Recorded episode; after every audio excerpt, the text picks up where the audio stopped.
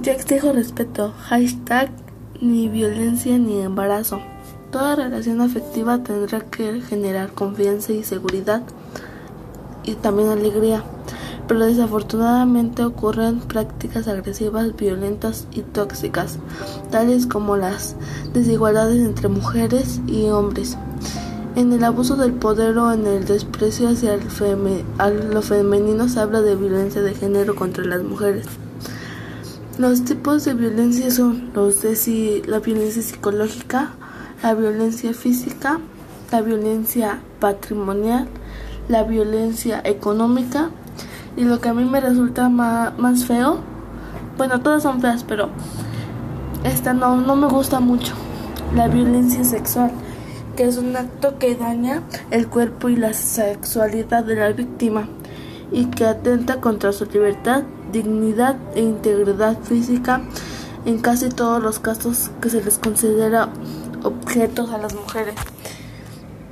La violencia sexual a los menores de edad es un acto que conlleva a las caricias, al acoso, al acoso sexual, a la violación y a la explotación sexual como la prostitución o pornografía a las niñas niños o adolescentes incluyen riesgos de padecer infecciones de transmisión sexual, embarazo y maternidad forzados, trastornos, psicológicos y dificultad para el estudio o deserción escolar. La violencia digital es un comportamiento agresivo a través de la tecnología de la información y de la comunicación con el fin de dañar a otra persona. La violencia feminicida es el acto que llega a una forma extrema de violencia de género contra las mujeres. Puede culminar en el homicidio ni violencia ni embarazo. Además de evitar la violencia hay que prevenir los embarazos durante las etapas de la adolescencia. Además los factores que incluyen ocurren embarazos en la etapa son en el desconocimiento del uso funcional de los anticonceptivos, dificultad de acceso a los métodos anticonceptivos, uso incorrecto e inconsciente del control masculino a femenino. Falta de participación masculina en el método en los métodos anticonceptivos.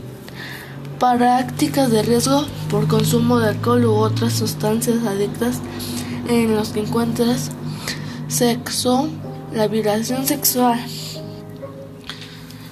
De acuerdo con la norma 046 de la Secretaría de Salud los casos de violación sexuales son de urgencia médica y requieren atención mediante las instituciones de salud deben ofrecer anticonceptivos de emergencia hasta en un máximo de 120 horas después de ocurrido el evento previo información completa sobre su utilización a fin de que la decisión sea libre e informada. Además deberá presentar servicios interrumpidos voluntaria del embarazo o aborto o solicitud de víctima a los 32 estados del país. Por su parte, la Ley General de Víctimas establece servicios de emergencia a víctimas de violencia sexual que incluyen contenidos y contención psicológica y atención jurídica. Atención de emergencia. Medicamentos para prevenir infecciones de transmisión sexual.